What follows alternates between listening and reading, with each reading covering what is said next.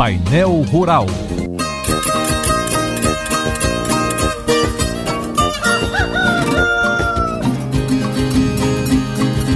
E vamos lá para mais uma edição do Painel Rural da Cochupé nesta terça-feira, dia 14 de dezembro de 2021. O programa começa por aqui. Os cafés selecionados pelo programa especialíssimo também fazem parte de blends de cafés especiais produzidos pela torrefação Cochupé.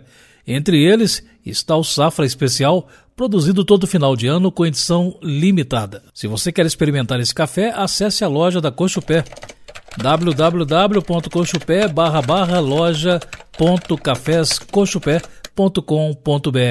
o café com vencimento para março de 2022 fechou cotado a 236,70 centavos de dólar por libra-peso. São 410 pontos de alta. O dólar fechou cotado a R$ 5,6740 e o café fino da Cochupé ficou entre 1.445 a 1.553 reais para saca de 60 quilos. Final deste painel rural, amanhã voltamos. Um ótimo dia para todos.